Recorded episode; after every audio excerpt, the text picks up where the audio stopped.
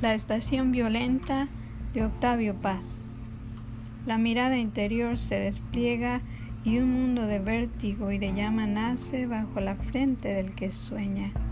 Soles azules, verdes remolinos, picos de luz que abren astros como granadas. Tornasol solitario, ojo girando en el centro de una explanada calcinada.